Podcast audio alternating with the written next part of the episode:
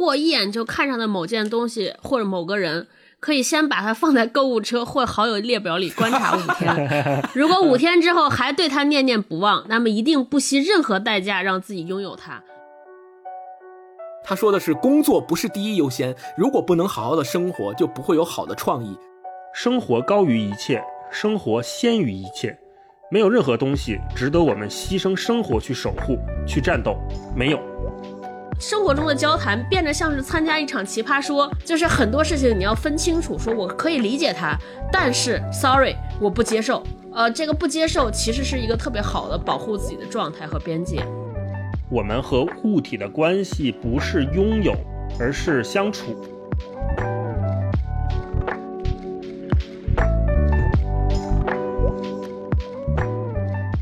Hello，大家好，欢迎来到新一期的文化有限，我是超哥。我是大一，我是星光，太棒了！先给大家说一个小段子，你们现在听到的这期节目是我们第二次重录的这段节目。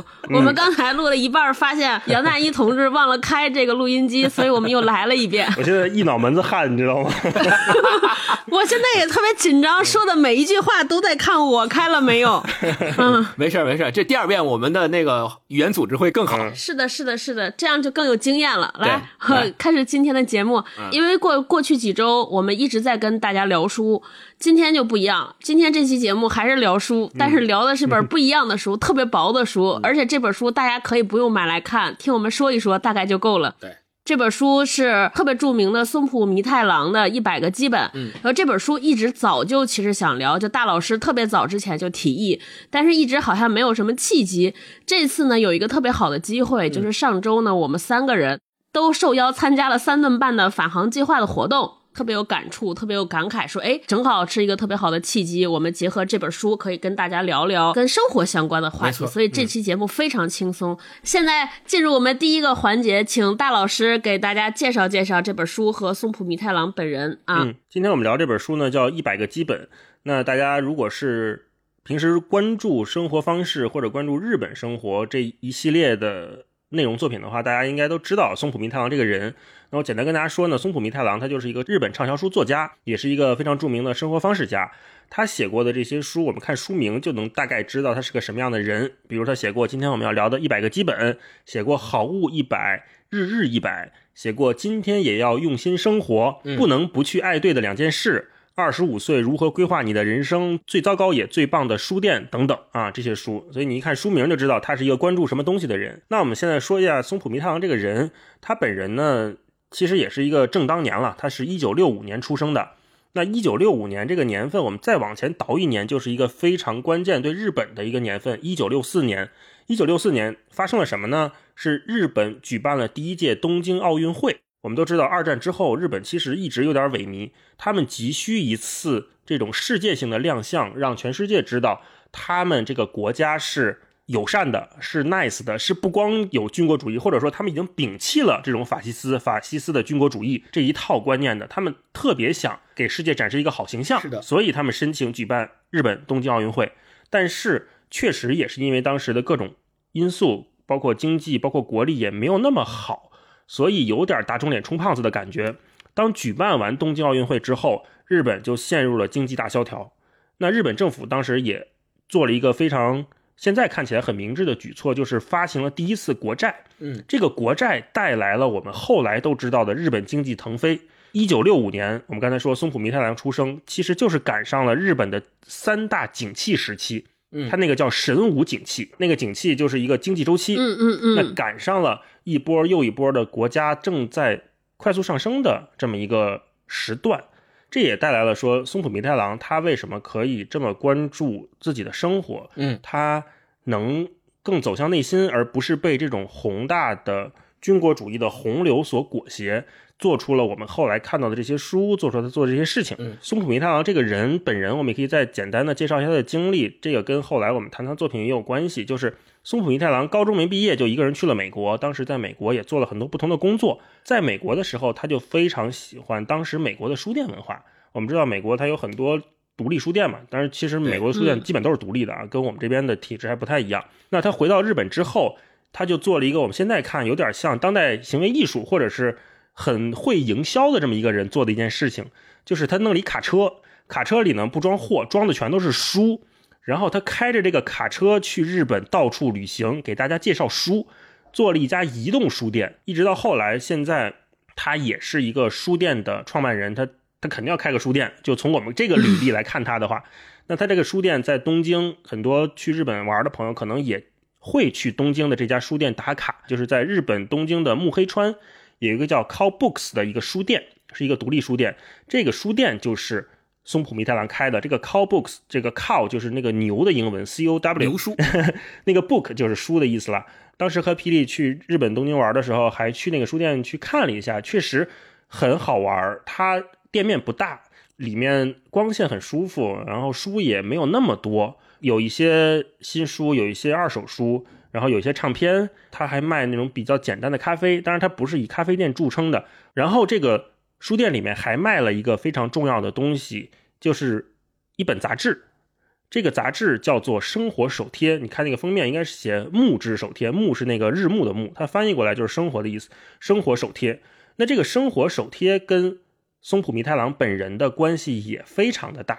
生活手贴呢，它是开山鼻祖般的生活方式杂志，它的创始人叫做花森安治。松浦弥太郎是这本杂志的第三任的总编辑，做这件事情，你知道，如果是你在出版社工作或者你了解出版行业的话，你知道总编辑在一个刊物里面的作用或者职位是那种精神性的，就是他的基因是什么样的，他做出来东西就是什么样。松浦弥太郎在生活手帖里面，他是在担任过将近十年的总编辑。那我们今天聊的这本《一百个基本》，也是他写于担任生活手贴总编的过程当中的。所以你看，它里面有很多关于生活的感悟，有关于工作的感悟，甚至有关于公司管理和员工这种怎么讲心理建设的感悟，都是在于他做这份工作时候得到的一些启发。大概就是这样。不知道星光有什么补充的没有？刚才大一老师其实已经介绍的很全面了，那我就稍微做一点小补充。松浦弥太郎，他十八岁的时候刚刚高中毕业，身无分文，他就一个人在不会说外语的情况下，买了一张机票，就一个人去了美国，然后在美国待了十年。这十年时间，他都在美国做什么呢？就是做了很。做了很多底层的工作，什么呃开车给人送东西啊，在餐厅里打工啊，但是在业余时间，他就去会去淘古董书，就是刚刚大一老师说的，到各个书店去淘古董书，因为这个是他特别喜欢的，而且他对，哎，他也看不懂啊。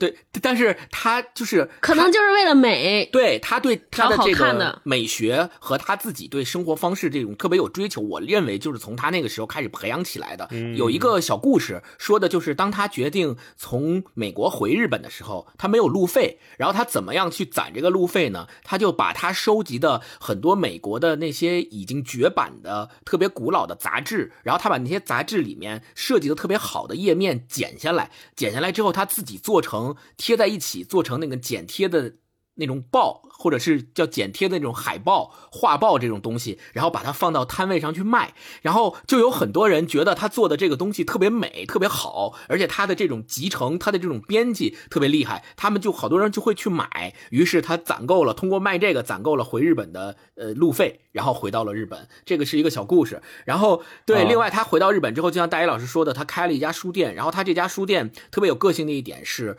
呃，书店里面只卖两千本书，而且这两千本书必须都是经过他挑选的，必须要贯彻他的态度。呃，这两千本书每一本书都有他自己的个性，所以呃，刚才听大一老师说，就是日本人他在这个奥运会之后开始更加面向生活当中的很多事情。嗯，我自己的一个感觉就是，大家可能有这个感觉，就是好多日本人，尤其是日本人的作家，他们特别的。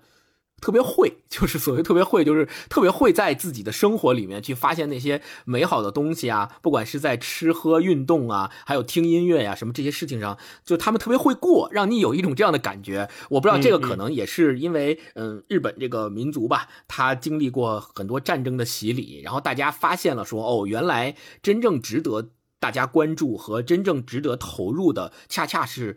生活，而不是其他的一些什么东西。对，然后松本弥太郎他自己也说，他在这个开书店的时候，他对员工有一个规定，或者说他们公司有一个规定，就是编辑部每天下午五点半是要准时下班的，准时下班不加班，然后去享受生活。想去对，然后松木松木弥太郎有一句话，他是这么说的，我觉得会给现在沉浸在加班工作中、九九六工作中的很多朋友以安慰。他说的是，工作不是第一优先，如果不能好好的生活，就不会有好的创意发挥在工作上面。特别同意。对这个，我觉得我们一会儿聊到一百个基本里面，它也有很多这个一百个基本里面也有很多条也提到了这一点。嗯，这个是我的一个小补充吧。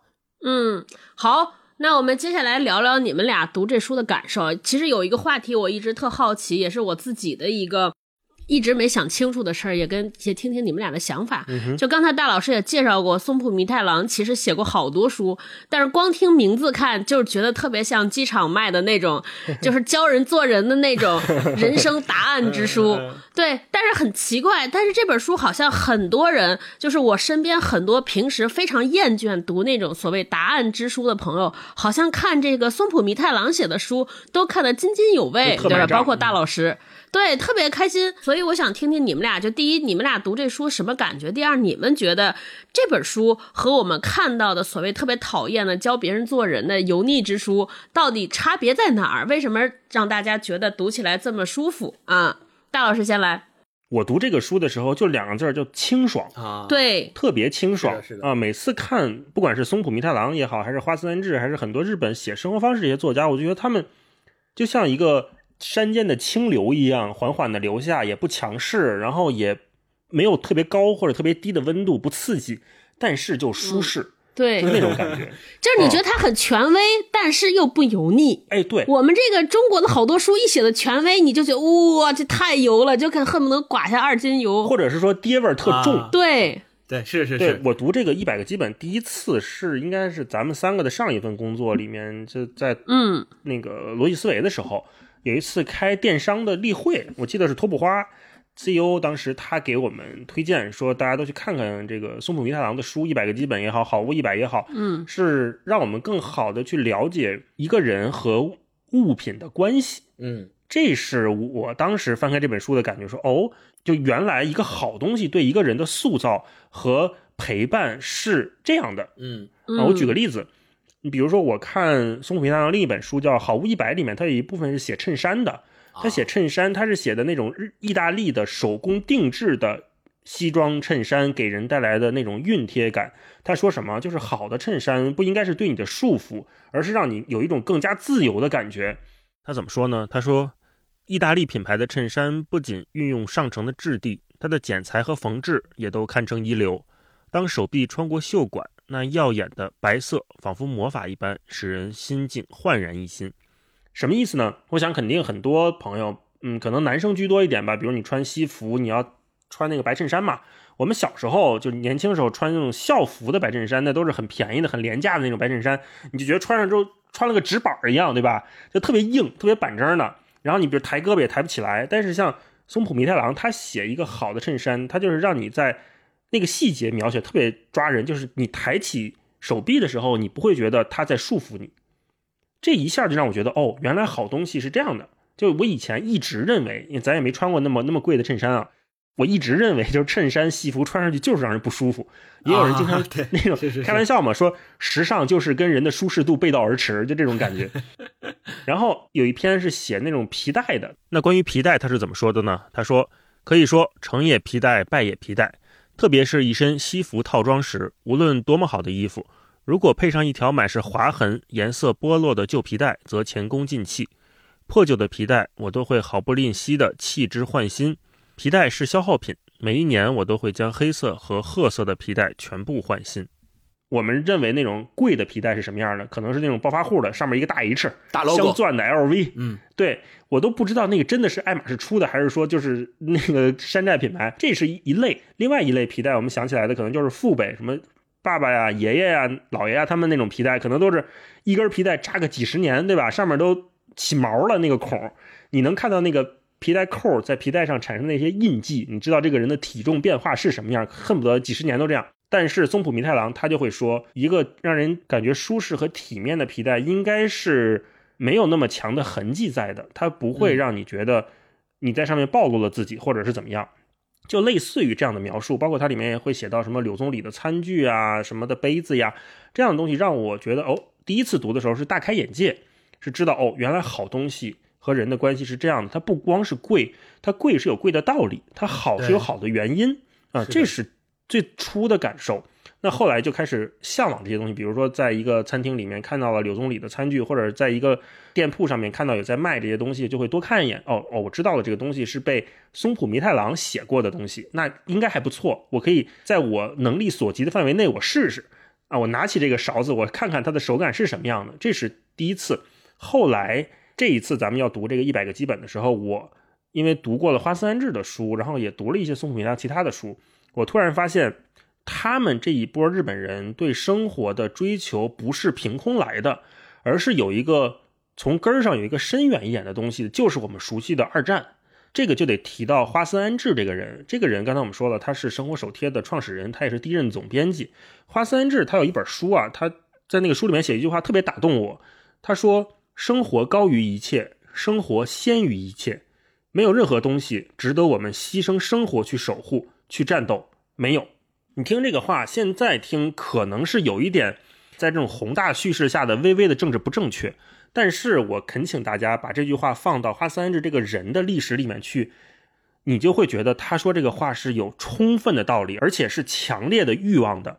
就是花三安治这个人，他是参加过二战的，自打参加二战，他就对二战是有一个非常强烈的抵触和反思，在在他的若干本书里面都零星的提过他对二战的不认可。或者说他对自己行为的愧疚和惭愧，正义是因为这个，他经历了二战，他回到国内之后，他才知道说人们对生活可以有多热爱，对战争可以有多厌恶，所以他厌恶一切牺牲生活的东西。他创办了生活手贴，然后才有了我们现在所看到的日本生活方式这一脉下来的这一些人。那松浦弥太郎也是，他正好赶上了日本经济腾飞，然后当时日本也有三大件儿，什么几大件儿。这些精神层面的东西是从他们的祖辈、他们的父辈传承下来的，所以再看到松浦弥太郎这个一百个基本的时候，我觉得哦，它不单是一个好物推荐、微博金句。当我们有了这一套共情，或者是稍微了解之后，你能知道哦，这些和刚才超哥提到的机场的那些教人做人的、只讲道理的东西，它是有区别的。我能感觉到他是。真心诚意的在跟大家交代他所相信的事情，这是最打动我的。我不知道星光读这个什么感觉。我跟大一老师不太一样，我其实这一次是第一次读一百个基本这本书。呃，我是在飞机上看的。我刚看的时候，看到第五十多个基本的时候，我心里面的第一个感觉是，确实有点像鸡汤。嗯，但是我读到第五十多个基本时候，我一开始假设我说，哎，我说他，因为他每一个基本写的呢都不长，嗯，也是他。总结和实践自己的生活之后提炼出来的精华，或者叫金句吧，或者叫感悟也行。所以读到。前五十多个的时候，我有一些似曾相识的感觉，就因为可能在别的地方，像大一老师说的微博上什么这些，我们也会探讨类似这样关于生活实践、生活方式的内容。有些时候你会看到说，哎，好像这个东西我以前在哪哪哪谁谁谁也写过类似的啊，探讨我怎么去生活、怎么去工作、怎么去对待钱之类的这种话题嘛。那你肯定是看到过类似的。但是当我再往后读，读到七十八十快读完了之后，我整体。的再来回溯他整个这本书，我就会发现，首先，他这本书，呃，是一个你能明显的看出来，他的每一条的基本都是来自于他自己的实践，而不是凭空说的。我我我举个例子，什么叫凭空说？凭空说的意思就是，比如我对这件事没有亲身的体悟，我只是看到了，比如豆瓣或者是微博有一个话题，说我们来聊一下。怎么穿衬衫？也就接着大一老师说，我们来聊一下好的衬衫是什么样子的。但是其实我根本没有穿过好的衬衫，我也没有体会过不好的衬衫什么样子。但是我为了蹭这个话题，我硬聊。我说，哎，我我觉得好的衬衫是意大利的一个什么什么特别贵的牌子，这个怎么怎么好，然后编一个这样写出来的东西，和你看苏姆弥太郎的一百个基本里面的东西是完全不一样的感觉。这儿我这插一句，星光的，就是星光说这个让我突然想起来。前几年大家一直打趣嘛，说对中国生活方式的这一套东西大家不买账，就是因为很多时尚杂志的编辑就是一个刚加入就刚初入职场，可能月薪就是也不是很高的年轻人，然后再写月薪可能年薪几百万的人该怎么生活，大家就开始嘲笑这个嘛。就是你真的是没用过这个，你就只能纯编或者是看别的东西再回来。那个不知道倒了几手的经验之后，再传播到微博上或者再在哪里去发的时候，他就就没有那个味道，就没有说服力嘛。对，没有那个味道，就像呃松木明太郎一样，他自己，你看我们之前说他的经历，他十八岁就。高中毕业没有上大学就去美国，其实是闯生活或者叫讨生活，然后同时在呃做着底层工作的同时，也没有放弃自己对古董书的热爱，以至于后来回到日本，他又成了生活手贴，接下了总编辑的这个职位，一直在这个领域内深耕。那我觉得他来谈这些事情，以及他来说关于生活方式的事情。应该除了他之外，没有更合适的人，或者说他就是在这个领域里面最权威的人。他谈出来的这些东西，首先是有实践的，有生活的。就或者说，现在有很多谈生活方式的人，自己都没有生活，你怎么谈生活方式，对吧？松木弥太郎是有生活，然后他才能谈生活方式。这是我读这本书的第一个感觉。第二个感觉是我。在他的这一百个基本里面，几乎我每读一个基本，我都会有赞同或者是疯狂点头的那个感觉，就是觉得哎，说的真对，说的真对。但是这种说的对，又不像是。我们平时说那些鸡汤，或者是离我们特别远的那些所谓的大佬们的成功学的那种对，因为你比如说像机场有很多什么国学智慧，或者是怎么从国学里面去这个对吧管理企业，嗯，他们说那些东西对不对？你说他说一个说老子说什么什么什么什么好几千年前说的东西对不对？当然对了，你怎么说怎么都对，但但是你 你去读那个，跟你读《苏武弥太郎》这一百个基本的这种。同意是完全不同层次的两种东西，你会觉得说，哦，我读完宋弥太郎的这一百几本，我甚至能拿到生活中，我能马上就用得上，甚至于我马上就能去实践。但你说你读一个老子说的一个什么话，然后能够指导你的生活什么呢？我觉得这个距离感造成了，嗯，松浦弥太郎的生活方式和鸡汤之间是有很大的差别的，这个是我的两个感觉。超哥呢？哦，我刚才听你们俩讲，我还受到一点特别深的启发。这个书的名字标题起得好，你们想象一下，闭着眼听一下，把这个一百个基本变成什么？通往人生自洽之路的一百条什么什么守则，对吧？就是毫无一百变成了说什么让你你必须拥有的。彰显生活品质的好物，是不是就是瞬间就变得油腻了？你的坚持虽败犹荣。对 对对，对我觉得这是表象啊。呃，顺着这个表象往里挖，可能我我觉得有两个体会，一个是就是我们之前看的所谓我我老称之为答案之书，它其实就是用道长说那个话，就是就八分不是有一个说我不保证成功，对，不一定有用。就是我们那些所谓叫答案之书，他会给你一个特别强的预设或者是前提，说你信我的就能怎么怎么样。我给了你一个非常确信、笃定的标准答案，就是它的结果导向非常明确。比如说，就是冯唐老师前里前几天出那什么《冯唐成事儿心法》，就是一听就是潜台词，就是你听了我这些，你就能成事儿。对，对，我觉得，我觉得这是很大区别。就是我们在松浦弥太郎的书里边。我们只能读到他可能对自己过往生活的观察和思考，但他从来不承诺，也从来不保证说你听我的就能达到怎么怎么样。我觉得他从来没有这种特别强的这种暗示。是的。所以他他只是在跟你分享他的过程，他的观察，但是他从来不告诉你说我这样做会有什么好处。我们大家就觉得这个爹味儿很轻，没有爹味儿，很清爽。嗯，就所谓爹味儿是什么？爹味儿，我自己觉得就是那种强因果、强归因。然后连吓唬带这个 绑架，说你得听我的，你才能怎么怎样，或者说你不听我的，你就会怎么怎么样，怎么怎么样。对对对对对。但是但是我们看这个，就是这些松浦弥太郎的书，从来没有过这种的暗示。对啊，我觉得更深一层的可能是，嗯。就我觉得生活和他提到的这些生活之物对于人生的作用是不一样的。我觉得我们看到的很多，就刚才大老师说的这些分享，就他们把生活和生活这些美好的事物变成了一种附庸或者一种标签儿。比如说，哎，你是一个什么什么样的人？你要想成为什么什么样的人，你必须拥有什么样的生活方式，或者你必须拥有什么样的物件嗯，就你觉得大家在讨论这个过程中，很少把生活本身作为终极的目的或者终极的结果，就是把当下作为一种结果，而不是未来。在前两天咱们不是还在群里探讨，觉得就是我们这一代人或者中国人，似乎说我就为了生活而做什么什么事情，是一个很少被提及的事情。就我们很少说，我为了生活而工作，为了生活而生活，我为了拥有这个美好的物品而怎么怎么样，我们很少有这种，而反倒我们经常把生活，把这些能改变生活的美好的物品，变成了一个指向于你的身份地位或者怎么样的一个标注物和附属。我觉得这个是可能特别本质的不同。我觉得超哥说到了一个点。对我也特别有启发，就是现在，嗯，很多人把目的和手段这两件事情搞颠倒了，就本末倒置，好像是说我现在我要给你展示一个形象，或者是我要告诉你。真正高品质人的生活是什么样子？他们要用什么样的东西，吃什么样的东西，喝什么样的东西，对吧？然后他会告诉你说，你只有吃这个、穿这个，你才能证明你自己进入到那个生活层次里面了。但实际上，在松本弥太郎他们这些人看来，我穿什么、吃什么，不是我的最终目的，而我的最终目的是我通过这个手段。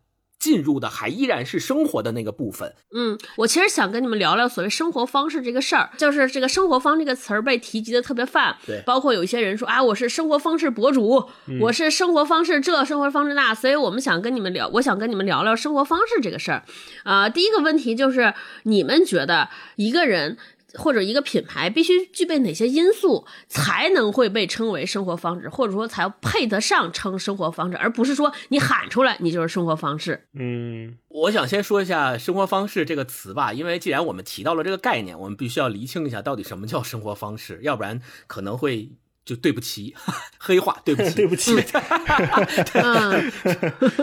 生活方式其实这个词它本身是，如果要细究。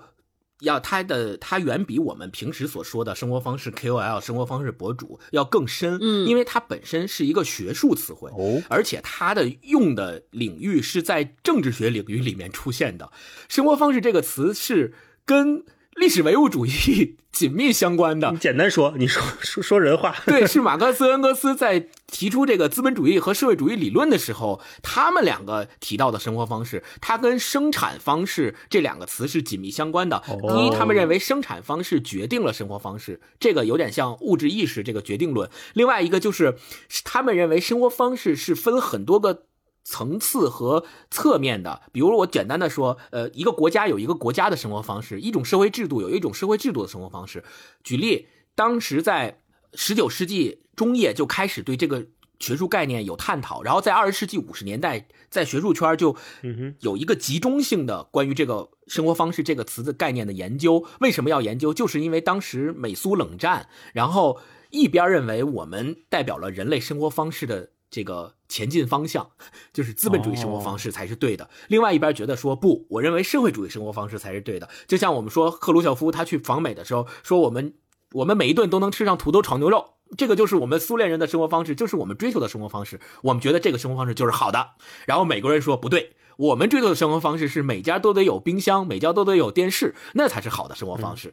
所以这个词一开始是在政治学领域里面，它有一个比较广泛的应用。但是随着生活的进步，我们大家慢慢慢慢也都物质上也都有钱了，然后大家的生产方式可能也都慢慢慢慢的生活水平提高了。于是大家开始关注生活中细细微细小的很多方面。于是我们认为说吃什么、喝什么、用什么、买什么，开始慢慢慢慢变成了我们所关心和关注。的生活方式，这个是对生活方式一个概念的定义啊。然后紧接着，呃，回答超哥刚刚说到的那个问题，说到底什么样的品牌或什么样的嗯内容，我们才认为你才能称得上自己是一个生活方式的倡导者，或者是一个生活方式品牌？我觉得最重要的一点，我认为是你必须要有态度，才是生活方式，你才能称得上你自己是一个生活方式的倡导者。不管是对于品牌和个人来说，比如说。我们大家所知道的那些想把自己打造成生活方式品牌的，呃，一些一些牌子吧，他们都是要往这个有态度的方向去做的。就是我要表达一种对生活的态度。我认为我的品牌所代表的生活态度是什么？我觉得这个是。嗯，最重要。嗯，大老师，大老师，我特别想听这个发言。嗯，因为大老师家拥有一个我自己特别信服的生活方式 KOL 霹雳。对，然后也就是因为我认识了霹雳，我才知道说，哦，原来什么是真正的生活方式博主。然后大大老师跟生活方式博主生活在一起的博主丈夫 来说说你生活方式这个事儿，回答一下。我跟霹雳在一起之后，我知道了好多我以前不知道的品牌。然后呢，嗯，这些品牌我发现哦，原来他们做出来的东西是让我觉得舒适的，是让我觉得放在家里面它是融入这个家庭环境，并且能提升我生活的幸福感的。我觉得这是一个东西给人最直观的印象。嗯，如果说一个东西它放在你面前，你愿意把玩它，你愿意拿起来它，你愿意用它，你愿意每天看到它，我觉得它就是一个好东西。嗯，相比来说，什么不是呢？就对于我而言，比如有些东西，我只是说买完之后我拥有它了，我就不再使用它，或者我拥有它，我把它放起来了，这种我觉得它可能就没有很好的融入你的生活里面。这也是我们经常说的消费和消费主义陷阱它的一个区分所在。现在我觉得大家有时候容易陷入一个两极化的讨论，就是要么我就不消费。我一旦消费，我就是进入了消费主义陷阱。我之前听有些播客，就是他们平时会抨击这种消费主义嘛，然后但是，一旦他们就接了商业推广或者接了广告，就会被自己的听友们说，或者是被别人说说你们这消费主义陷阱什么之类的。我觉得这是两码事，它不能 不能一概而论。消费是给人带来愉悦和舒适感的一件事情，这个我们必须承认。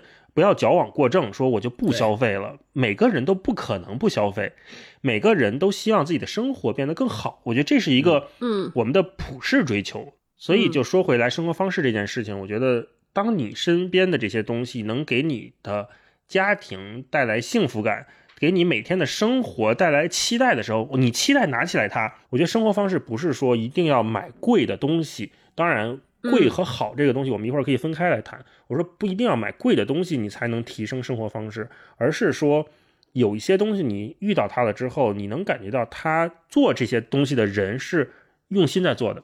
你看三顿半也好，或者是我们平时用的很多很多现在很棒的国产品牌也好，你知道它哦用起来哇这么舒服，会有这种感觉。哎，这个现在做这么好了吗？会有这种感觉，这就是一个最基本的。给人生活方式优化的提升，我以前从来没想过，就是还说回那个速溶咖啡，我从来没想过凉水能冲速溶咖啡，我从来没想过 凉的冰牛奶那种稠的牛奶也能把一个速溶咖啡冲开，这件事情我没想过。但是当它发生了之后，它就是大大提升了幸福感。嗯嗯，超哥呢？我觉得最重要，其实跟星光那个一样，他觉得有主张，但是我更愿意把它称之为价值观，必须得能够输出价值观的。品牌或者个人才能够成有成为这个基础，就是这个价值观呢，它不是说强势的输出，而是说，因为你笃信一件什么样的事情，或者你笃信着一个什么样的理念，然后你想到了一个什么样的解决方案。这个解决方案衍生成你的产品，或者衍生成你的服务，但这个东西是一体的。嗯嗯，对我们还是拿三顿半这个例子来说，因为无论我是作为一个品牌的创始人，我来看我们同行之中特别优秀的这么一个成功的案例，还是作为我作为消费者，我本身也特别喜欢他们的产品，我是这么来看的。第一，呃，他的整个的创始团队本身之前在做三顿半之前就有非常长的开咖啡馆的经验。嗯，我觉得。他一定是热爱咖啡这件事情，或者热爱咖啡这个行业的，所以他做了一个事情。他做这件事情可能不是像大多数的创业者一样，哎，我在这儿看到了一个机会，我要成功，我要赚钱。对，我觉得他一定是对这个事情有感情的，而且长期对这个行业有观察的。第二个事情呢，我我觉得特别好的是，你看他们在做一个东西是速溶咖啡，或者叫即食咖啡。那在我们日常生活中，速溶和速效这些快速的东西，它其实是。代表了一种迫不得已的解决方案，你没有觉得？就是你很困，但你没有时间去冲去买咖啡，或者你没办法喝咖啡，所以你迫不得已，然后我弄一个就是将就的方案。嗯，但是他们会把速溶这件事儿，这个即时这个事情和美味、和好、和舒服这些东西挂钩。而且你从他们做的很多事情，比如说无论是我们这次参加的返航计划、回收计划，包括三顿半做的一系列活动，活动他们和艺术家的联名，让大家 DIY 这个装咖啡这个小盒来说，他们其实是在用慢生活。让你更注重体验的方式来做一个速效的咖啡，我觉得这个事儿就特别有意思。对，所以你都能知道他们肯定在速效咖啡背后，他倡导的那种生活方式，他的价值观是什么？一定不是那种将就的、凑合的、立马可言解决你困的问题的方式。他们还是在是希望说，我尽可能的如何让这个咖啡更好喝。如何让人们的生活过得精致、细致、舒服，而不是要匆匆的、凑合的弄一个能够提神解乏的东西而已。还有，我更喜欢的是，因为我我自己在极客上关注了他们创始人，我觉得就我特别喜欢他。还有另外一个老板，就是好好住冯老板，我都他他们都是我特别喜欢的生活方式品牌的呃掌舵者。你看他们，他们本身就是这样的人，对吧？每天在。吴老板的微博也是天天都是在分享吃喝美有关的东西，就是你你见过很多这个所谓叫生活方式品牌的创业者，然后每天跟你讲的都是怎么能赢，大家要怎么能快，就是多快好省，大干特干。但这种人。我不相信他们能做出什么好的生活方式。我觉得他们根本就不热爱生活。没错，那没有生活怎么热爱？但他们也不喜欢生活。嗯，就是刚才听你们俩聊，启发到我。我觉得一个生活方式的品牌，当然做了什么很重要，更重要的是他不做什么。没错，他有些事情是肯定不会做的。你比如说，像我们公司有的时候也是会讨论这些话题，就是有东西感觉不是我们该做的，咱就不做；或者这这个动作非常不像这个品牌会做的事情，他就不做。我觉得这也是一个好品牌，它必须应该有的素质和坚守。因为你知道，有些动作做了之后，肯定从数据上讲，它有增长、管用，然后能刺激消费，能把大家更好的拉到这里。你比如说什么枣糕买一斤送半斤这种活动，对吧？那肯定就有人排队。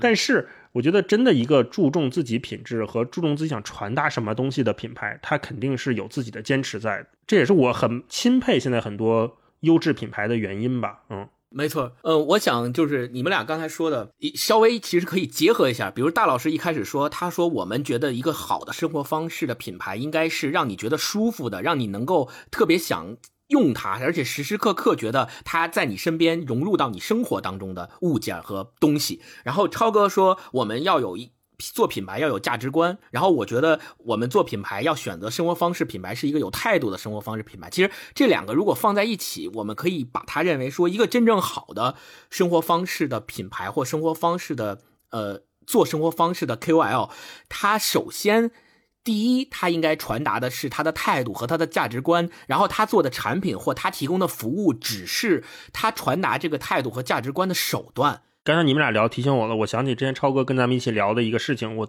还挺感动的。就文化有限现在也算一个怎么讲？我觉得不知道算不算品牌啊？但是那天超哥突然在群里面跟我们说说，咱们接下来就是做这种商务合作也好，还是做什么也好，咱们永远不接书的推广，好不好？嗯，我跟星光就立刻就都同意嘛，我觉得特别好，因为超哥也跟我们讲说，如果说咱们未来接了书的广告。那可能以后我们聊书，或者是去跟大家分享我们的读书心得或者感受的时候，就会言不由衷，言不由衷。对，但是我们就是说，哎，一下就都同意这件事情。我觉得这也是一个价值观上的统一，对价值观上的共识。就是有些东西我们就不做了，有些东西我们选择舍弃。这个不俗点说，这份钱咱不挣，但是更重要的是说，我们坚守。或者说，我们坚持住了一个我们三个人共同认可的事情，嗯，这件事情让我觉得我们能迅速达成共识，这件事情让我觉得特别的开心和欣慰。这也让我觉得说，哦，那太棒了，以后咱们聊书都可以随便聊，也不是随便聊，就是能遵循自己的本心去讲这些东西，这就是一个让我很感动的事情。嗯，其实你要这么说的话，其实文化有限，也许。如果往大了说一点，也能称作所谓的生活方式。就我们倡导阅读，我们希望阅读也能成为陪伴大家生活当中的一种生活，一种生活方式。对，没错。然后说回那个三顿半，就是之前上礼拜我们受邀去参加那个返航计划嘛。我是呃，我不知道你们两个，我是去了他们的两个线下的参加返航计划的点儿。嗯，我的一个感受就是，我们现在很多时候会讲。所谓的第三空间的什么概念啊？这种就是可能我们会营造这样的一种概念，就是在工作和生活之中，我们还要创造一个社交的场域去提供给你。就像三顿半做的这个返航计划，他选择了线下的一些咖啡馆作为他的返航计划的点儿，然后你拿着你已经用完的空罐子拿回去参与他的这个计划，去换取他的返航物资的时候，你在这个过程当中，你会跟。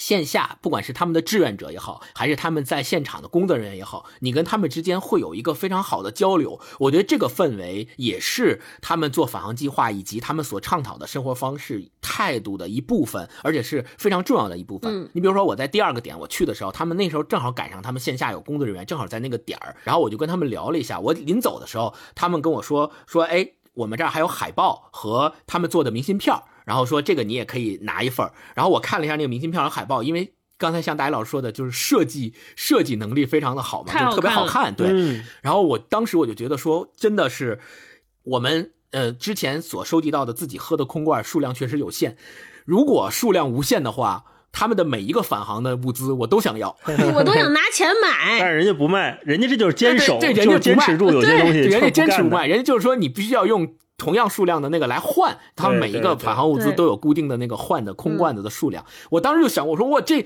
这袋怎么设计这么好看？我说这我特别想要。然后我可惜就是没有空罐了，就不够了。对，就我这个是我的一个直观的感受，参加线下他们的返航计划的感受。对，就刚才说回我们的一个问题，就是你还是要有输出，你还要有价值观。我觉得审美。也是价值观特别重要的一部分。嗯，大家每个人要用上好看的、好用的、更好的，让生活变变好、变美的东西。所以，这个审美应该是个基准线。嗯，所以任何做的丑的东西，品牌跟我们说、跟我说他们是生活方式品牌，我都特别生气。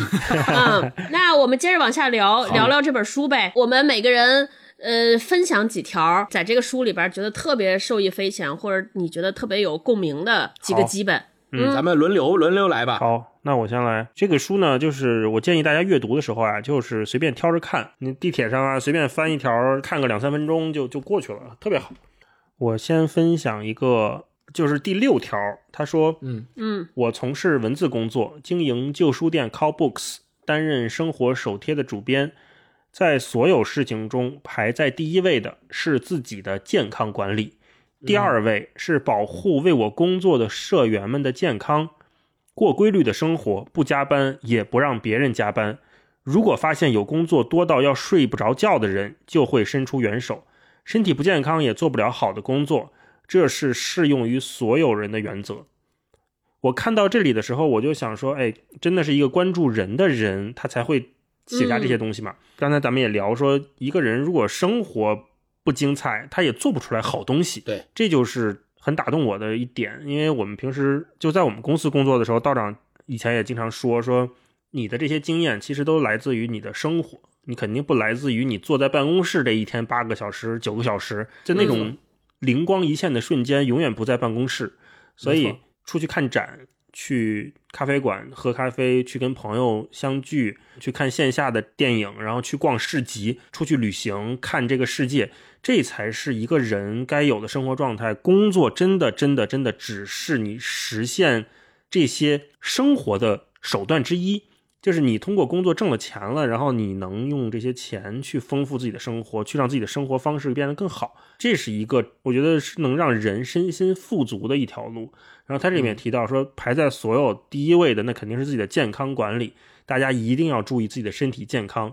我们这种人到中年，你会发现有些健康问题是一旦出现就回不去的，它是不可逆的。嗯，我逐渐开始理解，说我小时候我妈老跟我说说你写字儿抬头啊，你起来活动活动啊，就这种小时候真的不爱听，但是长大了之后真的后悔，就会这样啊。你们有没有哪条分享一个？我分享的是第五条，做被钱喜欢的工作，过被钱喜欢的生活。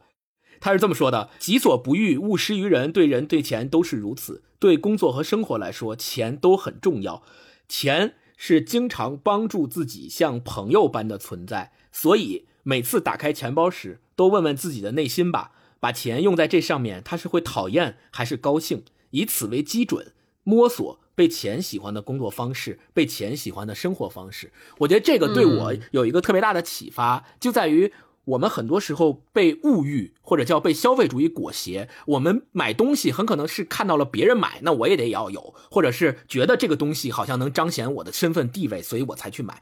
但松木弥太郎在这里面写的东西，就给你提供了另一个去判断这件事儿的视角和标准，就是你要问自己：说我买这件东西，不是我是否能高兴，而要。再换一个视角去探索，说我把钱用在这上面，钱是否会高兴？我觉得这个特别有意思。而且之前我听过一个说法，就是你怎么对待钱，实际上钱就会怎么对待你。这个也许本身也是被消费主义所裹挟的。这个我是在一个什么，好像是推荐什么。男的应该用什么钱包的一个文章里面所写到的，就是你要用一个好的钱包。为什么要用好的钱包？是因为你要把钱让钱很舒服，这样的话就会有更多的钱愿意来找你。对对，所以这个我是结合这个意思来说，就是这条确实启发了我，就是嗯，在买很多东西的时候，你可以换一个角度去思考，说到底。这个东西花在这上面，是不是能够让钱去喜欢？然后你要去追寻的生活和工作方式，应该是被钱喜欢的生活和工作方式。嗯，对。超哥，我分享一条，我觉得第九条和第十条我连起来分享，我觉得就可以是一回事儿。他说。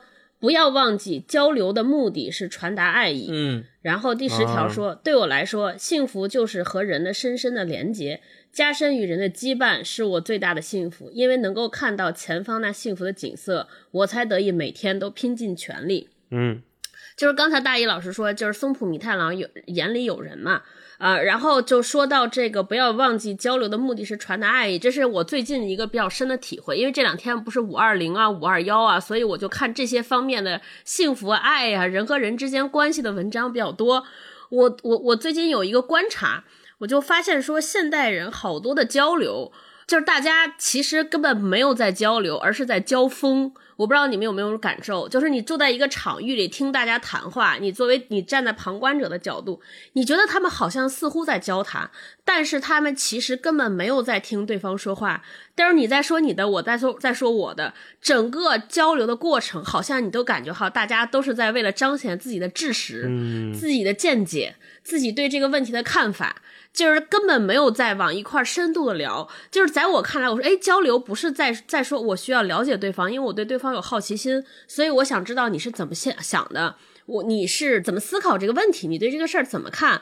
然后我通过对你了解你这些对这个事儿怎么看，我更加的知道你怎么样和你相处，怎么样能够用你喜欢的方式和你交流。我认为这是交流的目的。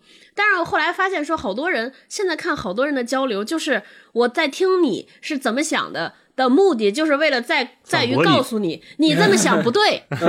我就是经常会在好多的交谈中，或者跟人就是出去约了一个局，回来之后巨累。我跟哥总说，为就是我觉得特别巨特别累，因为按道理说，我觉得交谈是最放松的，因为我会发现大家根本不不交谈，就是整个过程中变成了比拼，就 battle。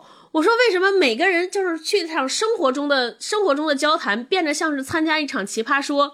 你感觉每个人都在晒，就说哎，我知道的特别多，在这个问题上我有比你最高深的见解，所以我就觉得特别可惜。对，然后有的时候这种情侣之间的爱意表达也变成了好像我为了给你秀，我比你更爱你，就经常有这种感觉。啊，我就觉得哎，就是特别奇怪，所以我就看完这条之后特别有感触。是超哥说这让我想起来之前你不是说嘛，这好的交流应该是对人保持好奇，嗯。就你真的好奇这个人是个什么样的人，然后他为什么会这样，然后他为什么会说出这样的话，他经历过什么样的故事，他有什么样的观点，真的是抱着好奇向对方提问。我觉得这个事儿特别重要。对我也在经常是生活或者工作里面发现，那天我们开一个会，然后会上两个部门的负责人就吵起来了。哇，我就发现两个人呢，本质上说的就是一件事儿，但是就是不听对方在讲什么。嗯。非常的执拗，然后我就觉得哇累的不行，而且那天那个屋子还是朝西，还西晒，然后还热，哎呦给我难受的，啊，就类似这样的事情每天都在发生，我就觉得大家能不能把自己的姿态稍微的放的低一点，先听对方说完，再去表达自己的观点，或者说你理解对方真正在讲什么，他在在意的是什么。当然，你作为一个表达者，你也尽量让自己的表达。简明扼要，切中要害。你说出你的核心观点，对吧？你到底你诉求是什么？你说出来，你不要让别人去猜。这件事还挺重要的。对，是的。我们再分享一轮吧。大一。我发现咱们从前十条就可以说一轮，在后面可能能说很久。那我就说接下来的一条，就是超哥刚才说第十条，我说第十一条。第十一条叫不破坏、不失信、不汲汲以求、不放弃。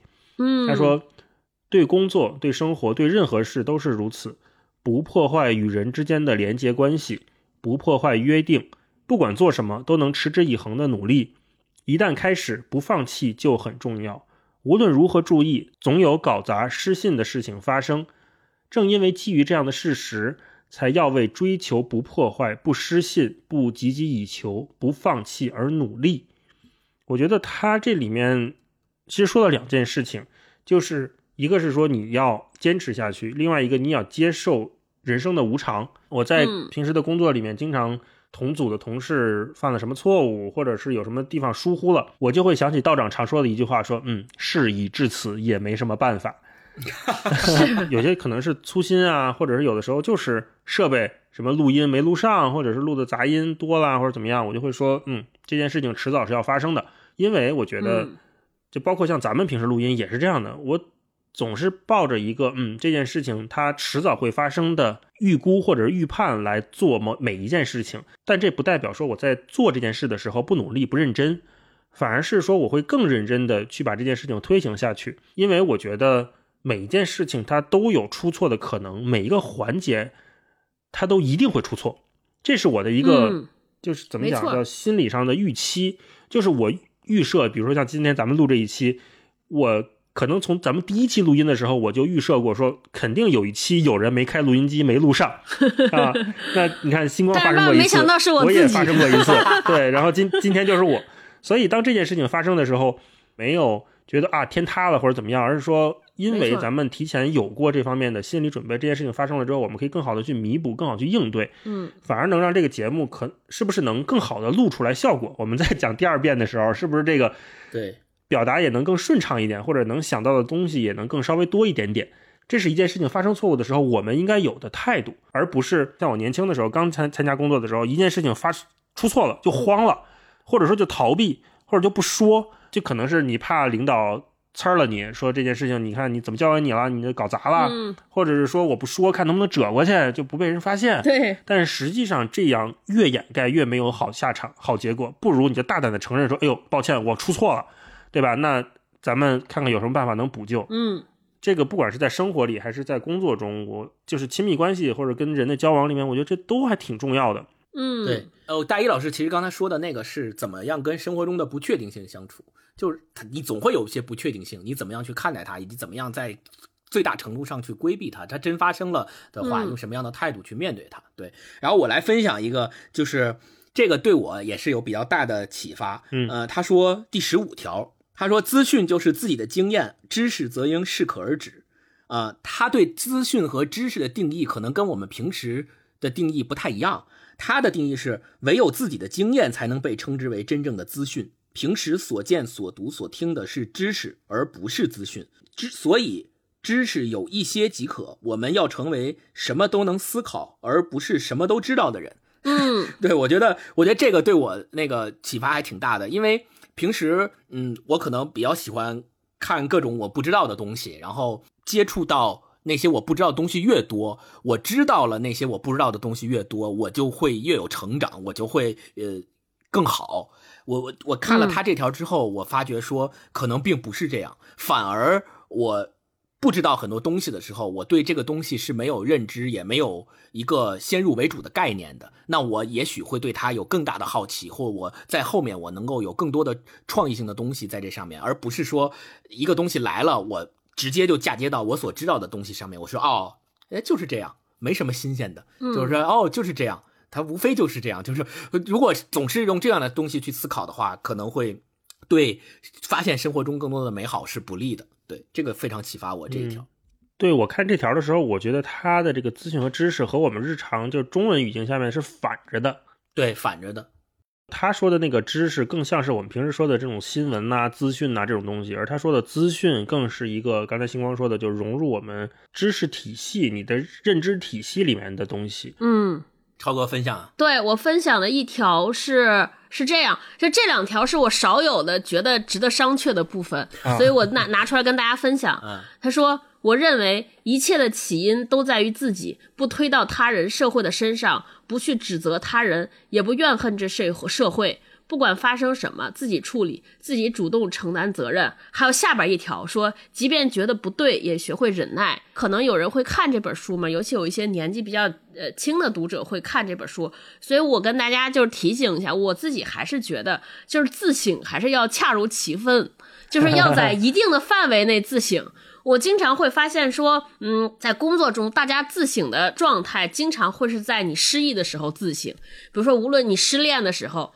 你的公司做了一些不好的事情的时候，大家会自省。那这个自省呢，往往会有两个极端，一个呢就会都赖我。你看，如果我不这样做，就不会这样这样这样。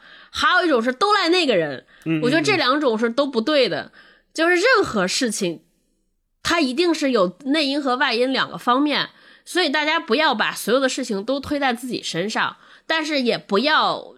就完全和自己撇清责任，都把责任指在他人身上，就自己一定是有，但是不是全部。因此不要觉得罪恶，不要觉得特别愧疚，因为就是谁也不是完人，犯错误都是可能的。但不要因此说我再抬不起头来，或者我就错到极点了，我就不配做这个事情，我就不应该这个这个这个也不好。好像是马云之前说过，大家成功的时候也应该反省。就成功的时候反省什么呢？反省我们这次成功哪些东西是侥幸。哪些地方是幸运？对，哪些地方是是上天给我们的，而哪些地方是我们真正得到的？那失败的时候反省，其实反倒要反省说我们在这个过程中做对了什么；得意的时候，反倒要常常保持警惕。另外，关于说什么都忍耐，我觉得也是要有一定限度。就是我最近有一个思考，就是理解和接受其实两件事情。比如说，一个人对你发脾气，老板暴怒你，抱怨你。我觉得有有些程度，大概率就是上了年纪，你会能理解，你理解他为什么会发火，他为什么会焦虑、焦躁，但是不一定要接受。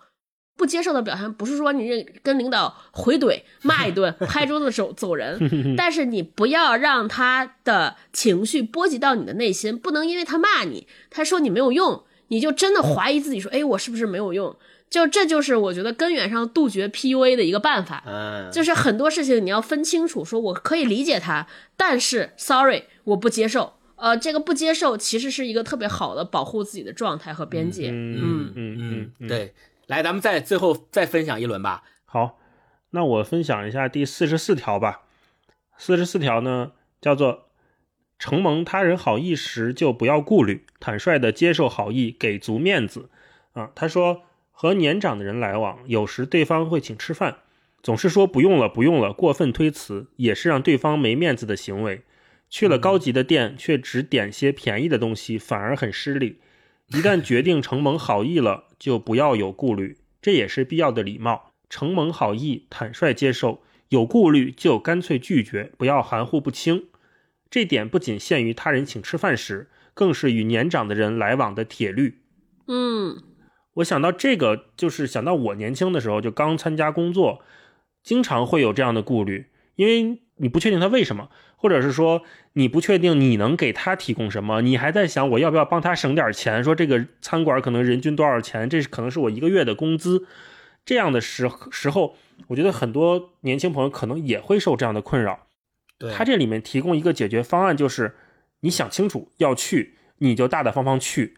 你要不去，你就坦率的拒绝他，不要含糊不清，这也是你给对方释放了一个明确的信号，说 OK，我是坦率的接受你的好意的。如果你坦率的拒绝也没有关系，最怕的就是模棱两可、磨磨唧唧这种事情，就你一定要让对方明确的知道你的态度。嗯嗯，不要让对方猜。嗯，哇，我在这必须吐槽一下。我觉得模模糊糊还好，最怕是没有回应，你知道没有反应，这是我最不能忍受。我前两天还跟大老师，包括和来都来了两位主播在群里吐槽。嗯，我说我前一段时间就就是。我们有一同事，呃，具体就不说了。总之就是他，就是他结婚，然后我们做了一些动作表示，然后他就非常冷淡的说：“哦，谢谢。”我当时就惊了。大一说那个会猜，我觉得他也没有什么恶意，他确实也是发自内心想表示感谢。但是就是大老师刚才说的，就会让我猜。我说：“哎，这是我我们东西给人不喜欢，还是说是怎么样？”就是你你因为他的他的那个反馈不明显，所以就会让施于善意的人开始晃悠，嗯，开始怀疑，开始不坚定。我觉得这特别不好啊。对这块，我举个例子，我之前看了哪本心理学的书我忘了，但是他说，就当你表示感谢的时候，你尽量说出一些细节上的东西，包括你夸别人的时候，你要说出一些细节上的东西，比如说，我觉得超哥情商特别高。比如说，他说某件事情的时候，他会怎么怎么讲？你把这个细节说出来，不管是对本人，比如说对超哥来讲，他知道说，哦，大一是在真心的赞美我，或者是说，呃，星光给了我一个呃什么东西，我觉得，哎呀，我好喜欢这个呀，这个放在我们家里特别好看，或者这本书我特别喜欢，尤其是这个作者怎么样怎么样。我觉得，如果你真的喜欢这件东西的时候，你就大大方方的跟人把这个事情感受也描述一下。这样送给你东西，表达善意的人会觉得说：“哦，我知道了，他真的跟这个东西产生连接了，他真的对被这个东西打动了。”这也是，比如说咱们看这个松浦弥太郎这本书里面，能感受到一个非常强烈的意象，就是说他真的能把这个东西带给他的感受描述出来。我觉得我们平时可能比较常用的说：“嗯，这个东西好，哎，这东西我喜欢，这个东西牛逼，就完了。”但是你能不能把这个东西粗糙对？再细微一点的和你的关系，你把它尝试的描述、表达讲给对方。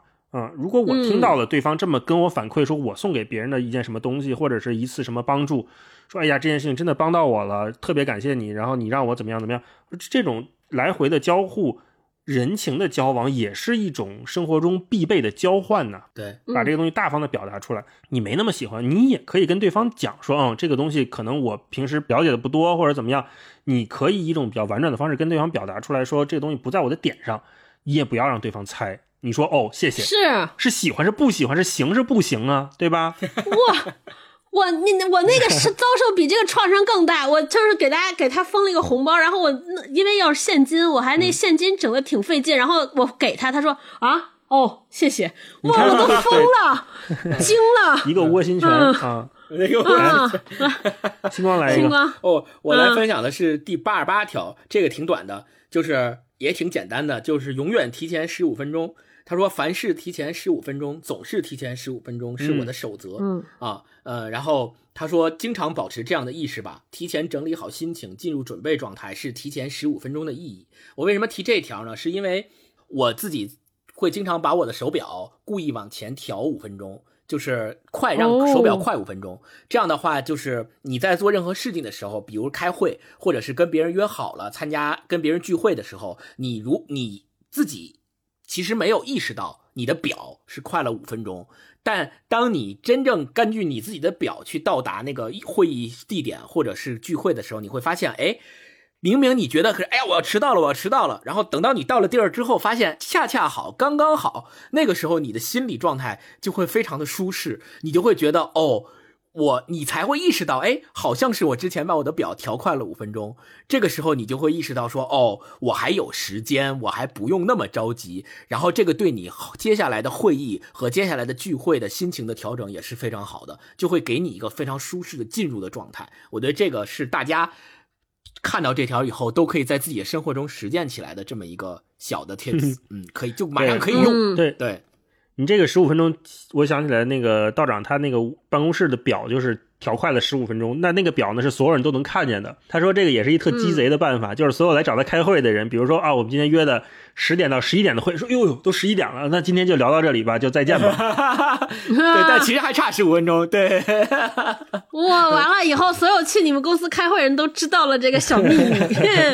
嗯，我前两天听现实肤浅他们那个聊以及迟到的那个话题，也给我逗坏了。就是星光说这个，对。好像是别笑吧，他你迟到我迟到，大家都说不迟到，没事，就等于没迟到啊。别笑说他之前会特别极端，把那个手表调快一小时，然后当他知道了自己提前了一小时之后，反而后来就倦怠了。就是如果说，但星光这个就五分钟，我觉得就还行，就没那么过分啊，因为他也不好算。对对，超哥，超哥最后来分享一个，说看一样事物不要只看中心，也要顾及到周围，比如说。感到这咖啡好像很好喝时，请看看周围，看周围，不是说要去研究冲泡方法和咖啡豆。咖啡的四周指的是咖啡店的氛围、音乐、为你冲泡的人、端咖啡的人、一起喝的人。可能因为周边环境的影响，本来普通咖啡也变得美味。这个我特别有感慨。一个是因为就是和三顿半这个活动结合的很紧密嘛，就是相当于那天，其实我们现在。我觉得以大家的舌头，因为市面品市面上的这些急速溶的咖啡其实挺多的。你说以我们的舌头能简单的分出来这个这个这个咖啡到底哪个好喝？其实反正我不知道你们，我是挺难分出来的。但是我对一个品牌有偏好和偏爱，恰恰是因为从它的这些周边也好，或者它设计的活动也好，我会和它产生不一样的情感连接。对，啊，我觉得生活中我们现在有一个误区，恰恰是因为太追求中心了。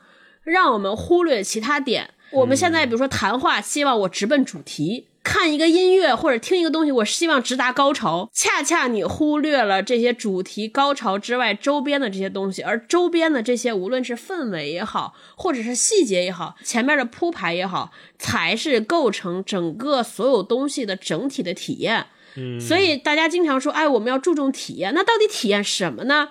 其实恰恰是体验这些细枝末节的、看似没有用的、看似不起眼的东西，才能够丰沛我们整个人的生活和感知。对，不然大家要每个人变成 AI，你就算呗，哪个是效率最优，哪个是体验最佳，你直接去取那个最佳答案不就完了吗？那还过什么生活？打针。直接往身体里注射，把你身体所有需要的元素打到你身体里边就完了吗？大家还吃什么喝什么呀？对吧？我觉得这条特别好的一点，其实它本身也是贯穿了咱们今天所聊到的生活方式这样一个大的主题上。就为什么我们关注所谓的生活方式？我们为什么关注吃、关注喝、关注用什么、买什么这些看似细微细小的生活细节？其实恰恰是因为这些细节才构成了我们的生活，我构成了我们的。的生活方式，而不是直来直往的说我的目的就是这个，吃饱了就行，管他吃啥呢？管他在哪吃呢？管他跟谁吃呢？那如果是这样的话，生活就没有意义了，也就谈不上什么生活方式不生活方式了，不叫生活，那叫活着。对 对，嗯，然后这期节目我们除了谈到松浦弥太郎的一百个基本之外，我们三个人自己也总结了一下各自生活的这个三到五个基本。然后我们自己也分享一下，跟大家。我们又写作了，这次是超哥先完成作业的啊。对，提出表扬。我不能再这样下去了。这次本来超哥说一个人写十条，我说十条太多了吧，写不了了。我说一人写个三五条得了啊。然后我们随便念一念我们自己写的基本这个 tip。如果是你也有类似生活的感悟，也欢迎在留言区给我们留言说一说啊。那我先念一条我写的第一条，我写的是与人善意的相遇。避免迟到，尤其是跟合作对象开会，提前二十分钟到会议地点，平复一下奔波的心情。可以在周围买一杯咖啡，提前十分钟时给会议对象发信息，告诉他我还有十分钟到。这个时候你已经准备好了，也给对方留好准备的时间。对每一位给你提供帮助和服务的人说谢谢，看着对方的眼睛说谢谢你了，非常感谢。嗯，如果是下雨天、下雪天，嘱咐外卖小哥说路上小心一点。这是我写的第一条，嗯，哇，太暖了，嗯，我我必须当面夸一下大老 师，真的是大老师是一个跟他待在一起，无论你是做同事还是做做朋友，都是时刻能感受到温暖和被关照的感觉，特别幸福，能够体现出特别好的生活方式的那个细节。来，星光来一条，我我一看我就跟大老师相比，这个就是我是一个就是写的也很笼统，我的第一条写的是我们是由我们的时间。和所花费的金钱所定义的时间花在哪儿，钱花在哪儿，定义了你啊，就完了。就是因为我我稍微解释一下，就是我觉得这个事儿，呃，你把时间花在哪儿和把你的钱花在哪儿，特别依靠于你的判断力和你的思考，所以我觉得。这个特别依据于你对生活方式，刚才咱们提到的你的价值观和你的态度，决定了这两件事儿你分别都会花在哪儿，而你花在哪儿的时间和花在哪儿的钱，也会反作用于你的生活和你的生活方式。对，这个是我所写的这条。对。那个星光老师前两天刚花一万多块钱买一包，这块可以，这块可以剪掉。不不不，这块必须留着放在精选里边，把这个连载起来。人家默默总都已经在播客里都给你曝光了，有什么好剪掉的？来，超哥来一条。我说我的第一条是永远不和不认可自己价值的人在一起，无论是一起共事还是展开一段亲密关系。怎么才能判断对方是在认可我的价值呢？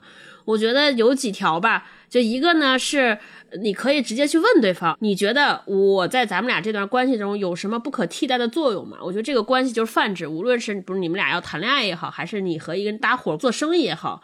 他要如果能准确的说出你不可或缺的部分，我觉得这算是一个他能认可你的价值。还有一个，我觉得就是要要看两条，一个就比较浅显的，看他对你的态度和他愿不愿意为你花钱，我觉得这很重要。就花钱，花钱其实是指开的工资。就比如说一个人口若悬河说哇你太棒了，我们公司就缺你，然后呃那个你给他提的工资说我想要一万，对方说你看三千行不行？我觉得大概率是他 一定不认可你的价值，对，不然。不可能说出这种价，然后另一个所谓花钱呢，就是它不是那个绝对的数值多少，而是就我看很多就是五二零、五二一，有些事情特别感动。有一个学生就是以前我有一任男朋友跟我说过，让我特别感动。他说，就是我即便兜里边就剩两块钱。我也愿意再管别人借五毛钱给你买瓶可乐，我觉得这个就是我理解的花钱，就至少他认为你在你心中特别重要，所以我也提醒大家，就一定不要和漠视你价值的人在一起，这个就否则一定会特别痛苦。还有就是，如果一个人会随意对你发泄脾气，一定也是不认可你的价值。就是一个重视你的人，我们不说他事事说的时候要谦卑或者谨言慎行，但至少他会顾及你的情绪。如果一个老板张口就来说，哎，你不行，你太差，就是他把他自己的焦虑、他的不满发泄到你身上，随意发泄，我觉得他一定是不认可你的价值。那这样的情况下，就是除了就是非常建议你赶紧离开，不要和这些人在一起。嗯嗯嗯。那我们来第二轮。好，那我先来。我第二条写的是宽容犯错的人。嗯，没有人会想主动把事情搞砸。犯错的人或许是因为经验不足，或许因为不够认真。即便不认真，也是经验不足的一种，因为他不知道这件事情有多重要。尽量和犯错的人共情。常念的一句话是“事已至此，他也不想这样”。如果有必要表达不同意见，尽量避免对某方案下绝对的判断，而不说原因。不要说 A 好，A 很差等等，可以换一种表达方式，比如说我更倾向，我更喜欢 B，因为什么什么什么。嗯，这两条我其实是写了两条，我捏在一起了。我觉得就是一个日常。交流和遇到不同、遇到分歧时候的处理方法，前面刚才咱也聊过类似的嘛。嗯，对。星光呢？我第二条写的是在力所能及的范围内买最好的，花钱如是，做事亦如是。然后，但是我必须要说一下，所谓的最好的，其实可以探讨，就是到底什么是最好的？最好的并不等于最贵的，最贵的也不等于最好的。这个同样跟我提到的第一条一样，需要依靠你的价值观、态度和判断力。嗯，超哥，我的第二条是，如果一眼就看上的某件东西或者某个人。可以先把它放在购物车或好友列表里观察五 天，如果五天之后还对它念念不忘，那么一定不惜任何代价让自己拥有它。当然，其实很少有什么东西是需要立刻马上现在必须拥有的。如果等上五天就被别人据为己有了，那就说明你们还没有缘分。嗯，这这个确实是缘分没到，而且这个可以马上实践起来。下一轮，大老师，第三条我写的是日常交流中做一个清爽的人。尽量不打断任何人的发言，抢话时请对方先说。对世界和人保持好奇心，认真听对方在讲的事情，舍得夸奖和赞美别人。好话要背着人说，坏话要当面说，这个是打引号的啊。不开贬损对方的玩笑，对双方交往的关系有明确的边界。一旦意识到冒犯到对方，立即道歉。嗯，这是我写的。我我发现我最近也是看松浦弥太郎，包括花三志这些书，我发现。就是清爽，尤其是对这种中年男性来说，就非常的重要。就小到你的指甲长不长，然后你是不是洗了头；大到一个人的言谈举止和平时跟人交流的，我觉得清爽就是你知道自己的边界感在哪里。有些东西，有些话该说，有些玩笑该不该开，然后有些动作该不该做，这是一个人很重要的边界意识。你要把这个做好了，你才是一个别人愿意和你亲近的人。嗯，我我觉得大一老师的这写的这几个基本都特别的有实践价值，就是你听完之后都直接可以在你的生活中用起来，马上就可以用起来。嗯，希望吧，希望能帮到。嗯，我的下一条基本是，虽然呃行业里的习惯总是被人叫老师，但是心里要一直记住，好为人师不是什么好作为。你这一条和大老师那个应该粘合起来，就是人间去油指南。这个我想的是说，因为呃，我觉得经验它本身肯定是有传承的价值的，但是经验是因人而异的。并不代表说你从你的生活中提取出来的经验就一定适合于别人。我们还可以在这点上 call back 一下松浦弥太郎在一百个基本里面他自己曾经就这样说过。呃，有人在采访他的时候问到说，嗯，你。出了这么多关于生活方式和总结出这么多所谓的你的实践中得来的经验金句的这些东西，你到底是想让大家得到一些什么样的价值？松本弥太郎说的就是我的经历只能作为参考，不是答案。答案是什么？只有你自己知道。所以我也是觉得。好像大家在交流过程当中都总是被叫什么什么老师，那只是因为大家对你的尊称，大家尊敬你才这么叫，并不代表说你你被这么叫了，你就认为说啊我就是老师，我要给大家总是要在很多方面去好为人师，我觉得这个是不对的。嗯，超哥，我这条特别简单，叫如非必要勿增实体，没想好旧的怎么去，就先别让新的来啊。奥卡姆剃刀原则是因为我最近会发现 说，嗯，以前我们老说断舍离，断舍离，我最近而且我自己。其实是一个生活习惯特别不好的人，我们家特别乱什么的。我后来发现说，你的生活状态或者你对于物件的态度，完全可以映射到你对于其他事情的态度。就是比如说，你你我们可以去观察，比如说你生活中那些特别爱消费的人，特别爱买东西的时候，其实在很多时候，比如说在情感上，或者在他在工作上，也往往是那些特别爱占有。然后特别需要获得感和安全感的人，我觉得这个东西是分不开的。对，所以我希望说，当你呃希望在物质生活中买东西的时候中要尽量少的时候，那你在处理其他关系的时候也可以尽量的清爽。我觉得这个是个 相互促进的作用吧。嗯，大一老师，第四条我写的是保持生活里的仪式感，所有仪式都是为了界定和固定某种特殊关系的，和爱人的关系、和家庭的关系、和工作的关系、和朋友的关系等等。仪式感可以让你的生活有更多的确定感，就像在跑步一样，给自己一个长期稳定、舒适的节奏。培养健康的习惯，比如每天开始工作之前喝一杯咖啡，每天午后在楼下散一会儿步，睡前阅读半小时，打造自己的第三空间。这也是我看 呃松浦弥太郎的那个一些采访知道的，他也有长跑就跑步的习惯，嗯，跟村上一样，但是可能没有村上那么痴迷。但是我觉得。生活里的仪式感，或者是说你保持一个长期稳定的习惯，是有助于让我们在这个不确定的世界里面找到确定的自我的一种非常好的方式。就生活里的锚点。之前节目里也聊过，我跟 PD 生活中有很多嗯小小的仪式感，今天就不展开说了。嗯，然后我来分享一下这一条，我写的是经过独立思考得出的错误结论强过人云亦云的正确答案。这句话其实是我。早年间在一本书里面看到的，我特别的认同并且同意，因为现在咱们经常说到的一个问题就是资讯大爆炸嘛，各种信息充斥着，然后很多人他尤其嗯，在包括每一个人都有在社交媒体上发声的渠道和机会，然后在往往在这种时候，嗯，有很多言论和观点就会。互相冲突，然后在这种冲突的言论和观点里面，我们还是倡导说，哪怕你最终得出来的结论是错的，但是如果这个结论是经过你独立思考的，我们也强过那些人云亦云的正确答案。对我觉得还是这个是很重要的。嗯，超哥，尽量少说或者不说。我见过，我知道，我听过，适度认怂，不要介意成为人群里那个相对较慢的、较笨的、见识较少的人。即便见过，也可以再看一次；知道、听过，也可以再听一遍，也许会有新的发现。做人群里那个看起来最笨的、最慢的不可怕，活得长总比走得快更强。太对了，太对了，嗯，呃，这个，这个好。哎，对我这个就说，因为我我这是最近一段时间的反思，也是我对自己一个自勉，就经常和一些呃这个所谓叫最最聪明的大脑在一起，就有的时候确实是觉得有点倦怠。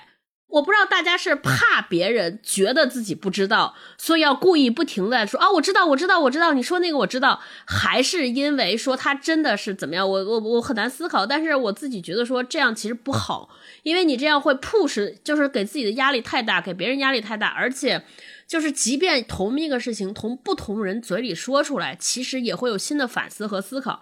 我以前年轻的时候就特别希望让大家觉得哇，这个人好聪明、好厉害、好好强。但是现在我特别害怕别人看到这点，就是就尽量往后边退，因为你第一你真的不是最聪明的人，第二就成为那个最的人，就会让你错过特别特别多的机会也好，或者是学习的学习的机能也罢。所以我就特别希望让自己自勉吧，不要成为这样的人。嗯，来最后一条，最后一条，好，最后一条我写的是。买贵且好的东西，买一件贵且好的东西，优于买若干件便宜且不好的东西。且不说维修的成本或者东西坏掉让人难过，一件好东西拿在手里的满足感是不言而喻的。嗯，一件好衣服、一双好鞋子、一件好外套，都会让一个人看起来更精神。就算别人不知道、没看出来也没关系，关键是你自己知道你配得上他们。对，在体验上舍得消费。一顿晚餐，一间好酒店，一次好航班，一趟美好的旅行，甚至是一家好外卖，只有体验过了才知道。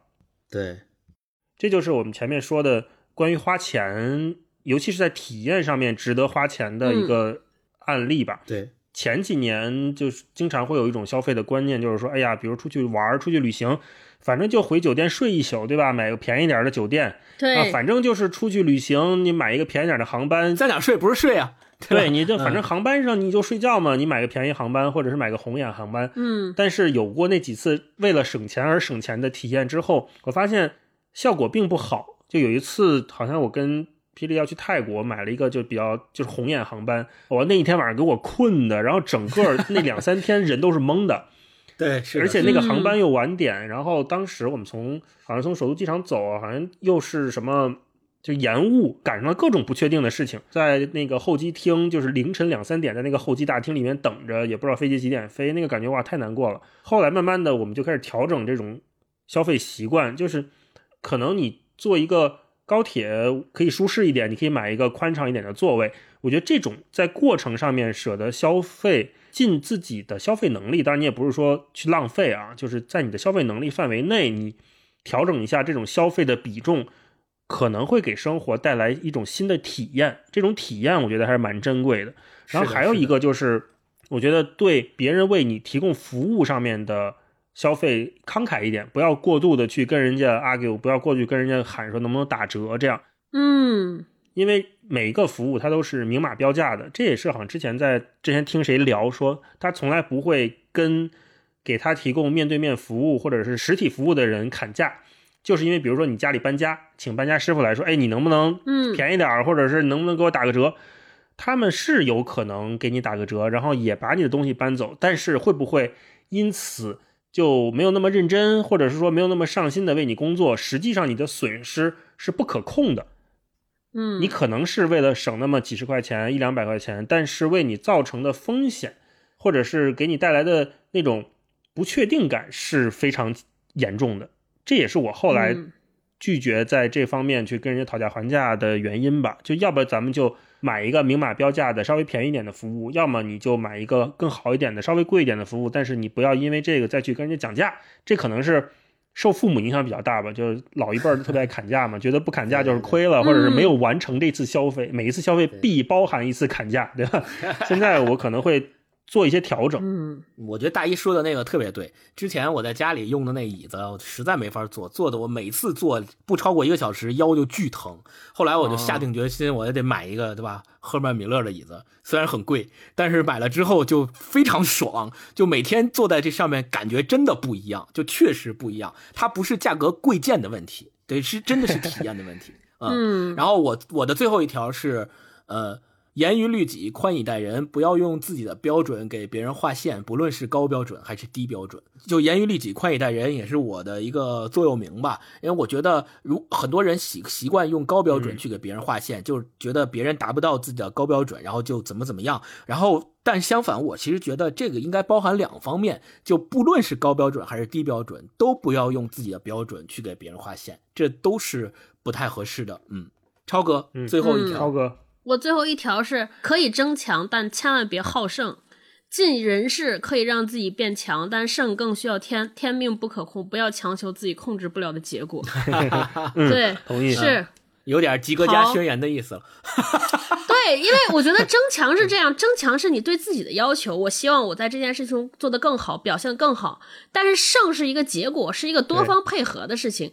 你一旦要赢要胜，那你一定势必要控制，你会控制他人，控制其他要素。我觉得这个不可能。这个第一会让自己也不舒服，因为你掌控不了。第二呢，你就会让自己有挫败感，对吧？你这结果一定是不可控，你也控制不了啊。所以我觉得不要这样，嗯，不好，嗯。好，今天说完我们这五个基本，我们自己说完五个基本，其实最后想跟大家总结性的聊一个话题，就是你们觉得生活方式这件事情有高下和优劣之分吗？当然没有了。我觉得每个人选择自己用什么方式去生活，这是他天赋人权，就是没有什么可争议的。嗯，当然你在你。人生路上，你的生活方式是可以改变的。你是可以把它从本心来讲，你是可以把它越过越好的生活嘛？大家都想过得越过越好。当然，我们也绝对不应该去评判哦，这种生活方式它就高级，那种生活方式它不高级。对，有这种想法的人就不高级。嗯，没错。呃，我同意大一老师的说法，就是生活方式这件事情是因人而异的，它没有一个高低的标准所在。但你可以。在评价，比如说在买东西或者是在消费市场的时候，你不要被消费主义的很多东西所蒙蔽，因为现在很多品牌和很多产品。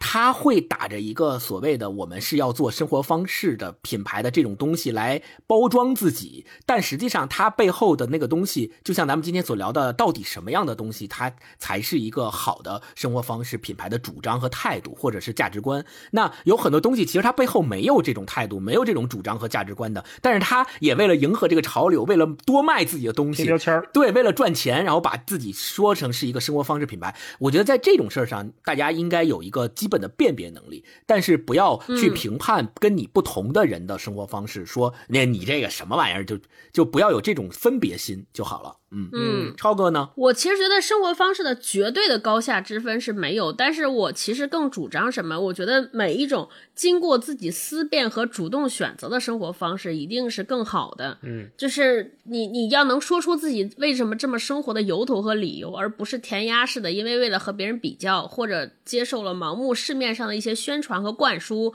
那些告诉你啊这样是是更更厉害的人都这么活，或者更棒的人这么活啊，更有追求的人这么活。我就就只要不是受这些影响，是你自己自己思考的、自己主动的，我觉得都是很好的，适合自己的生活方式。嗯嗯，没错。超哥说这个提醒我，我想起来那个松浦弥太郎在《日日一百》里面的一段话，他说的挺好，我觉得给了我一个启发，就是嗯，我们和物体的关系不是拥有，而是相处。嗯，就是你每天到底想跟什么样的东西相处，什么样的人相处，你才拥有了什么样的生活。他这段是这么说的：“他说，和自己的爱物面对面的凝视，就像追溯维系彼此情感的纽带。偶尔解开那条纠缠着的细线，仿佛隐藏许久的关系得到了确认，感觉真的很棒。因为无论什么样的关系，必定都有美好的一面。于是我想说穿了，就是只要知道我在跟谁相处就可以了。我到底是个什么样的人？”相信从这本书开始认识我的，一定能在这个问题中找到答案。安德烈·布勒东在《那加》里以这句话作结，他说：“美想必是一种不由自主的抽搐，否则就应该不存在了吧？”嗯啊，我觉得这一段是非常点醒我的。我们不要把它看成一个简单的拥有和附属的关系，而是想到哦，每天我都要跟我们家的电视相处。每天我要跟这杯咖啡相处，对吧？我要每天要跟冰箱相处，它是不是让我感到舒适的，让我喜欢的，让我想去摸索它的东西，它的人？那我们今天通过松浦弥太郎的这一百个基本这本书，聊到了有关生活方式的很多的话题。今天呢，也正好是借着这期节目，呃，三顿半咖啡品牌给我们提供了六份返航物资。然后呢，希望大家在这期节目的留言区里面，也跟我们大家分享一下你自己总结的自己生活当中和实践当中的基本几条都可以啊，分享在这个留言区里面。我们会从小宇宙以及喜马拉雅的。留言区里面选六个听友，呃，送出我们这个三顿半为我们提供的这六份返航物资给大家。好，希望大家都拥有自己喜欢的生活方式。 过得开心啊，生活的快乐，体会生活中的幸福。祝大家也喝咖啡愉快。好，今天就到这儿。好，拜拜拜拜拜，我们下周见。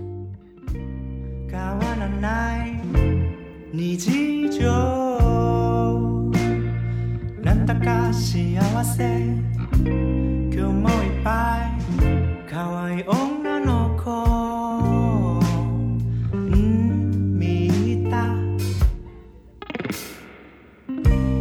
たわらない日常